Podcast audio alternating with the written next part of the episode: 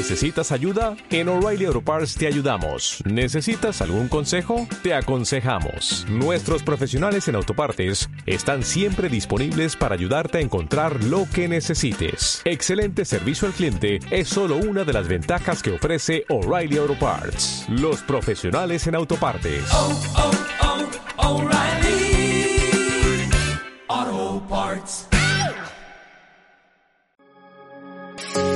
Explorando la nutrición en Farmacia Comunitaria.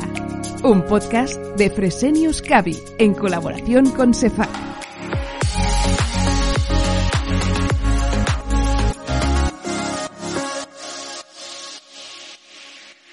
Hoy, siguiendo la línea de los podcasts anteriores en los que hemos hablado de diferentes aspectos uh, sobre nutrición y salud, vamos a hablar de un tema muy interesante y complejo al que cada vez se le está prestando más atención y es la interacción entre fármacos y nutrientes, de cómo se van o cómo se ven afectados los medicamentos y de cómo afecta la toma de ciertos fármacos a la ingesta y al estado nutricional. Y además lo vamos a hacer de la mano de José Luis Sierra, miembro del grupo de nutrición de CEFAC, profesor de las universidades uh, Complutense e Isabel I y también farmacéutico comunitario en la ciudad de Madrid.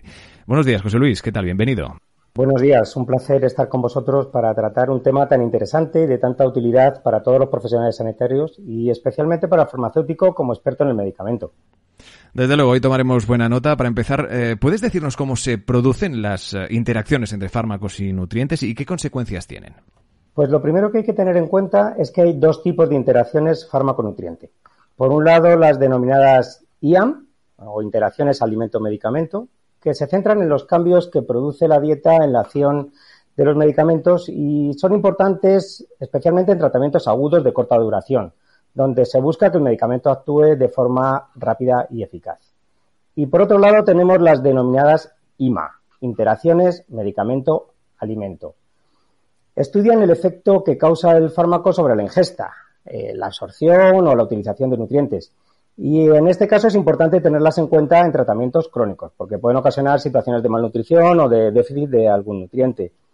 Va a ser difícil que en un tratamiento agudo el impacto sobre los nutrientes tenga relevancia. La mayoría de las interacciones con respecto a la forma en que éstas se producen son de tipo farmacocinético. Y aunque pueden ocurrir en todas las etapas, las más frecuentes se producen en las etapas de absorción y en el metabolismo. También nos encontramos con interacciones farmacodinámicas, pero son mucho menos frecuentes. Referente a la pregunta de cómo se producen estas interacciones, no difieren mucho de las interacciones medicamento-medicamento. En la etapa de absorción, por ejemplo, se pueden producir retrasos en el vaciamiento gástrico, cambios en el pH, en la solubilidad o formación de complejos insolubles. En la etapa de distribución, la siguiente etapa, se pueden producir sobre todo en personas desnutridas con bajo nivel de albúmina, la etapa del metabolismo se ve modificada por fenómenos de inhibición o inducción enzimática. Y por último, en la excreción, de nuevo, cambios en el pH de la orina, aumento de la excreción de fármacos o las situaciones más relevantes. Si nos fijamos en los nutrientes para ver cómo se pueden ver afectados, pues más de lo mismo. Pérdidas de absorción por efecto antinutriente o alteración de los sistemas de transporte, aumento de las necesidades consecuencia del uso que el fármaco hace de las distintas rutas metabólicas que utiliza o hiperexcreción de nutrientes provocada por los medicamentos. Entonces, José Luis, ¿es preferible tomar la medicación oral con las comidas o en ayunas? Pues mira, no es una pregunta fácil, no te puedo dar una respuesta única. Para empezar, la toma conjunta con las comidas eh, puede modificar los procesos de absorción de fármacos o nutrientes pero como acabamos de ver, hay otras interacciones farmacocinéticas que se producen en otras etapas diferentes o son de origen farmacodinámico y por lo tanto nada tienen que ver con que se tomen los medicamentos con o sin alimentos.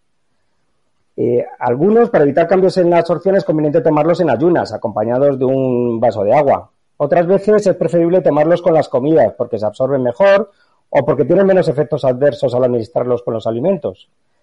Entre los que se deben de tomar separados eh, de los alimentos tenemos un amplio grupo, bifosfonatos, levotiroxina, muchos antibióticos como floquinolonas, aritromicina, penicilina, eritromicina, fosfomicina, muchos antirretrovirales también, por ejemplo. En estos casos es aconsejable revisar las fichas técnicas para seguir las indicaciones de administración y si no aparece esta información de forma detallada y queremos que los eh, alimentos no interfieran con ellos, se deben administrar una hora antes de las comidas o dos horas después de estas. Otros medicamentos, sin embargo, presentan ventajas en su administración con los alimentos. Por ejemplo, los AINES, porque disminuyen la acción gastrolesiva, eh, amiodarona, ambroxol, ciclosporina, diltiazem y bastantes más. En cualquier caso, más que buscar la máxima absorción, muchas veces es más importante tomar el medicamento en las mismas condiciones y no realizar cambios importantes entre toma y toma que supongan a su vez cambios importantes en la absorción. Claro. Entonces, eh, supongo, José Luis, que hay muchas interacciones entre los fármacos y los nutrientes. ¿Podrías ponernos ejemplos de los fármacos que se vean afectados con mayor frecuencia o que sean más relevantes? Pues sí, mira, hay que tener en consideración las interacciones que producen cambios importantes en la biodisponibilidad o en la vida media del medicamento, especialmente en aquellos fármacos con margen terapéutico estrecho, donde pueden aparecer situaciones de ineficacia del tratamiento o de toxicidad del medicamento, del fármaco. Eh, se podrían comentar algunos casos interesantes de modificaciones en la absorción de fármaco consecuencia de diferentes componentes de la dieta. Por ejemplo, las pérdidas de biodisponibilidad producidas por la formación de complejos insolubles con algunos componentes de los alimentos, como los taninos presentes en el café, en el té o en el cacao, eh, la fibra que contienen eh, alimentos como cereales integrales, los oxalatos y fitatos que están en las verduras también producen eh, este problema y minerales divalentes como el calcio y el hierro muy abundantes en lácteos o legumbres son muchos los medicamentos que se pueden haber afectado, desde antibióticos como citromicina, quinolonas, las consabidas tetraciclinas, aunque hoy en día se utilizan menos, hasta el operidol o los bifosfonatos. La L-Dopa, por ejemplo, ve disminuida su absorción, pero en este caso no como consecuencia de la formación de complejos, sino cuando se toma conjuntamente con proteínas. Hay que tener en cuenta que no siempre se produce una pérdida de biodisponibilidad. En algunos casos se produce el efecto contrario, la interacción produce un incremento de la misma. Sucede, por ejemplo, con grisofulvina o los anticoagulantes orales antivitamina K cuando se administran con alimentos grasos. Son fármacos muy lipófilos y incrementan su absorción. O el litraconazol, que incrementa mucho su absorción cuando se toma junto a bebidas de cola por el pH ácido de estas. Afectando también a esta etapa, algunos alimentos o nutrientes pueden modificar la metabolización presistémica o efecto del primer paso, aumentándola o disminuyéndola, lo que supone una disminución o aumento de la biodisponibilidad del fármaco respectivamente. Por ejemplo, las dietas muy proteicas disminuyen la metabolización presistémica de medicamentos como propranolol, o la ingesta de vitamina C en cantidades importantes producen el mismo efecto sobre los estrógenos. ¿Y en el resto de las etapas farmacocinéticas? Pues en la etapa de distribución ya comentamos que no suele haber demasiados problemas, aunque pueden ocurrir cambios en la fracción de fármaco unido a proteínas plasmáticas en dietas muy alteradas, sobre todo en el balance de macronutrientes. Hay que tener cuidado con las personas malnutridas, como comentamos, en las que la concentración de albúmina está disminuida y, por tanto, la cantidad de fármaco libre puede aumentar. En la etapa de metabolismo, algunos de los componentes de los alimentos pueden ejercer acción inductora enzimática, como las proteínas, o inhibidora enzimática, como sucede con los hidratos de carbono.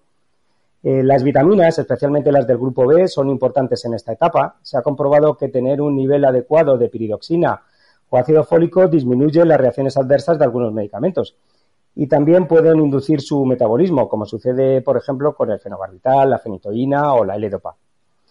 Pero si hay componentes en los eh, alimentos especialmente importantes en esta etapa, estos son sin duda los fitoquímicos. Los compuestos indólicos de las verduras crucíferas sabemos que provienen de padecer el cáncer, de colon, pero a su vez son inductores que aumentan el metabolismo de los anticoagulantes antivitamina K, disminuyendo su acción. Los flavonoides que están en los cítricos y especialmente en el pomelo tienen el efecto contrario. Son inhibidores enzimáticos que incrementan de forma muy notable la concentración plasmática y vida media de muchos medicamentos como ciclosporina, digoxina, calcio antagonistas, estatinas, antihistamínicos o antirretrovirales. Por último, con respecto a la etapa de excreción, quizá lo más notable son las dietas acidificantes o alcalinizantes que se han puesto de moda actualmente, algunas eh, personas las, eh, las, siguen, y que producen cambios importantes en el pH de la orina, afectando la excreción de algunos medicamentos como barbitúricos o derivados anfetamínicos. Eh, escuchamos en lo que nos estás contando que has nombrado varias veces los anticoagulantes orales. ¿Es este un grupo de medicamentos especialmente sensible a las, eh, a las interacciones? Pues sí, por sus características, el grupo de anticoagulantes orales lo es. Es un grupo especialmente sensible, aunque no es el único. Los anticoagulantes orales antivitamina K son fármacos con margen terapéutico estrecho y, por lo tanto, las interacciones van a ser siempre relevantes. Ya hemos dicho que pueden ver alterada su absorción con los alimentos y también por otros mecanismos, como cambios en la metabolización. Se ven afectados también, por ejemplo, con alimentos eh, con alto contenido en vitamina K, como verduras de hoja ancha, coles, hígado o aguacate, que contrarrestan la acción del fármaco en este caso. Los tratamientos con antibióticos de amplio espectro eh, destruyen la microbiota intestinal, que en parte es responsable de la síntesis de vitamina K y provocan de forma secundaria un aumento de la actividad de estos eh, anticoagulantes en los pacientes. También algunos nutrientes o componentes que tienen acción anticoagulante o antiagregante por sí mismos. Eh, sucede, por ejemplo, con los ácidos grasos omega 3 o con el ajo, que pueden producir un efecto aditivo con estos eh, fármacos. Pero, como te digo, no son los únicos. Eh, otros medicamentos, como la digoxina, de la que ya hemos hablado, aumenta su toxicidad cardíaca al aumentar la calcemia, por ejemplo, con la toma de cantidades importantes de vitamina D en la dieta. Otros de los fármacos que hay que mencionar, aunque no sea más que por su tradición histórica, ya que fueron unos de los primeros descritos y los únicos a fecha de hoy que pueden presentar interacciones con desenlace mortal, son los IMAO. Actualmente no se utilizan demasiado, pero eh, hay otros medicamentos que no están en este grupo que también tienen este efecto inhibidor sobre la enzima. Y es importante recordar que la toma de estos medicamentos está contraindicada con el consumo de alimentos fermentados o muy maduros, que contienen gran cantidad de aminas capaces de desencadenar crisis hipertensivas severas cuando se toma conjuntamente con este tipo de medicamentos. Tal y como has comentado, los fármacos pueden eh, afectar al estado nutricional del individuo a través de la alteración de absorción, eh, metabolismo y excreción de los nutrientes, especialmente en tratamientos crónicos. ¿Qué fármacos presentan más problemas y qué nutrientes se ven más afectados? Pues efectivamente, tenemos un amplio número de interacciones en este sentido, pero quizás yo pondría el foco por la incidencia y sobre todo por la relevancia en algunos grupos de fármacos. Por ejemplo, los antiulcerosos y especialmente los IBP, como meprazol, muy utilizados hoy en día, están implicados en pérdidas de disponibilidad de multitud de nutrientes, como son el calcio, el hierro, el magnesio, el ácido fólico, la vitamina B12.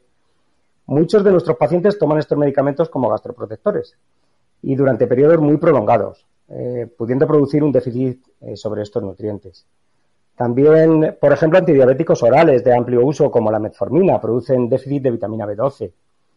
Eh, es muy conocido el impacto que tiene sobre los niveles de B6 la toma de tuberculostáticos como isoniazida o anticonceptivos orales, aunque las nuevas formulaciones de estos últimos, cada vez con menor dosis de estrógenos, han minimizado en gran parte este problema.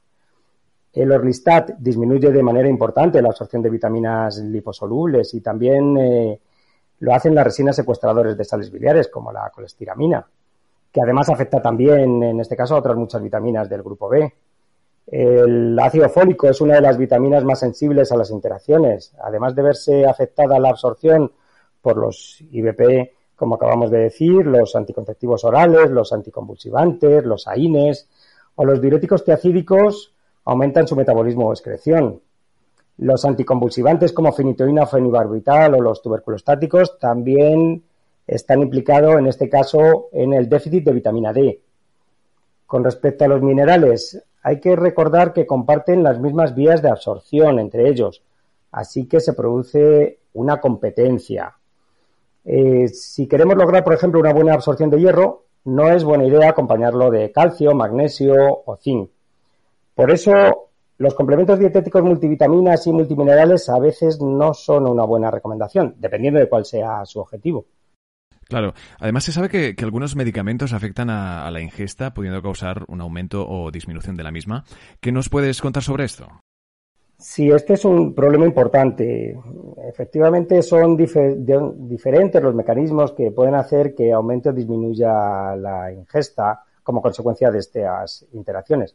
Algunos producen una alteración directa sobre el apetito. Sabemos que medicamentos como antihistamínicos o antidepresivos tricíclicos producen aumento del apetito, mientras que otros, especialmente aquellos que actúan sobre los sistemas catecolaminérgicos, por ejemplo, los medicamentos que se utilizan en niños para tratar los síntomas eh, y los trastornos del eh, déficit de atención, sobre el sistema serotoninérgico, como los inhibidores selectivos de recaptación de serotonina, floxetina, paroxetina, o dopaminérgico, como la L-Dopa, producen disminución del apetito. Pero no solamente se producen cambios en la ingesta como consecuencia de la disminución o aumento del apetito a nivel central. Las gomas y mucílagos y sustancias que aumentan mucho el volumen del estómago producen disminución del apetito. De hecho, las utilizamos como coadyuvantes en las terapias de adelgazamiento. Por último, y muy importantes, están los medicamentos que alteran el placer de la alimentación, produciendo pérdida o cambio en el sentido del gusto o disconfort en la alimentación. Todos tenemos la experiencia de pacientes en tratamiento con antineoplásicos que refieren que la comida les sabe metálica. Pero hay muchos más eh, fármacos que alteran el gusto, además de los antineoplásicos. Eh, captoprilo, colchicina, fenitoína, furosemida, eh, compuestos de litio, metronidazol, espinolactona o clofibrato producen este efecto. También son problemáticos los medicamentos que ocasionan llagas o inflamación en la mucosa bucal o digestiva. Eh, es el caso, por ejemplo, de corticoides inhalados, de laxantes, de muchos antirretrovirales. Pues. Y también aquellos que producen náuseas o vómitos, como los opiáceos, los AINES, de nuevo, la floxetina, en estos casos es aconsejable fraccionar la ingesta en cinco tomas al día, escoger métodos de cocinado sencillos que no incrementen mucho los eh, olores y los sabores de los platos preparados, alimentos fácilmente digeribles, de sabores frescos, agradables, poco ácidos que no irriten la mucosa bucal, pueden ser una muy buena recomendación. Claro. ¿Y qué poblaciones son más sensibles a todos estos cambios producidos un poco por el consumo de fármacos? Pues mira, me alegro mucho que me hagas esta pregunta. Evidentemente, toda la población es candidata a sufrir interacciones de este tipo, pero la relevancia no es para todos igual. Los grupos poblacionales más frágiles, como niños y especialmente ancianos, por el mayor consumo de medicamentos que, eh, tienen habitualmente, pues tienen más posibilidad de, de padecerlas. También aquellas situaciones fisiológicas que suponen un aumento de las necesidades de nutrientes, como embarazo, lactancia, adolescencia, en periodos de crecimiento importantes.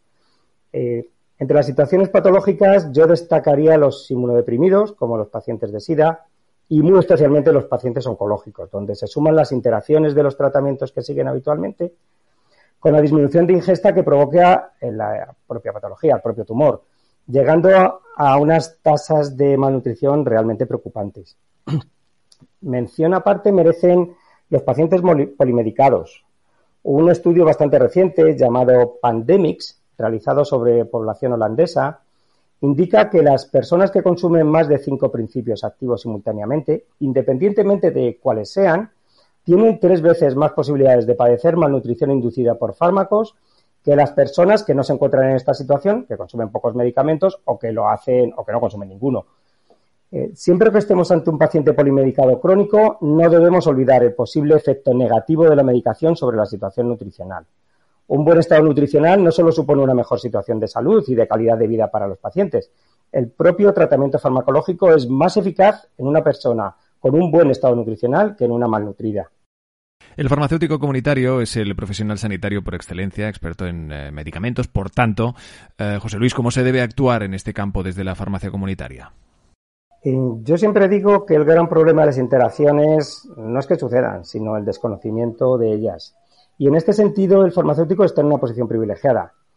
Hay que poner el foco en la acción del medicamento cuando estamos ante un tratamiento puntual, agudo, informando al paciente de cómo tomar el medicamento en relación con los alimentos, antes, durante o después de las comidas, y qué alimentos deben de acompañarlo o cuáles deben evitarse. Recordar que a falta de otra información específica para un fármaco concreto, la mejor forma de tomar un medicamento con forma farmacéutica sólida por vía oral es acompañarlo de un gran vaso de agua. En el otro lado de la balanza tenemos los tratamientos crónicos. Deben de considerarse los cambios en la ingesta o posibles déficits de nutrientes que se pueden producir. El farmacéutico debe de minimizar el impacto de la medicación en la absorción y utilización de nutrientes y aconsejar sobre los alimentos más adecuados para cada paciente. Como siempre, es muy importante estar atentos a los primeros síntomas que nos puedan alertar sobre malnutrición inducida. Eh, por ejemplo, pérdida de peso, cansancio o pérdida de funcionalidad en ancianos. Si tenemos accesos a datos analíticos, pueden resultar un buen complemento para analizar eh, parámetros relacionados con los nutrientes, como por ejemplo hemoglobina, volumen corpuscular medio, eh, hierro, estatus de hierro general, transferrina, vitamina B12, ácido fólico o vitamina D, por ejemplo. Revertir una situación de malnutrición instaurada en personas frágiles es una tarea realmente compleja. Como en otras muchas ocasiones, detectar el problema a tiempo o incluso anticiparse a él para evitar que aparezca es la mejor medida a adoptar desde la farmacia comunitaria. Hoy en Explorando la Nutrición Enteral en Farmacia Comunitaria, un podcast de Fresenius Cavi en colaboración con CEFAC, hemos querido tratar la interacción entre fármacos y nutrientes y de cómo se ven afectados los medicamentos y de cómo además afecta la toma de ciertos fármacos a la ingesta y al estado nutricional. Y lo hemos hecho gracias a José Luis eh, Sierracinos, miembro del grupo de nutrición de CEFAC, profesor de las universidades Complutense e Isabel I y farmacéutico comunitario en la ciudad de Madrid. Muchísimas gracias, José Luis, por acompañarnos. Gracias a vosotros, un placer. En Fresenius Cavi nos impulsa el cuidado de la vida. Explorando la nutrición en farmacia comunitaria.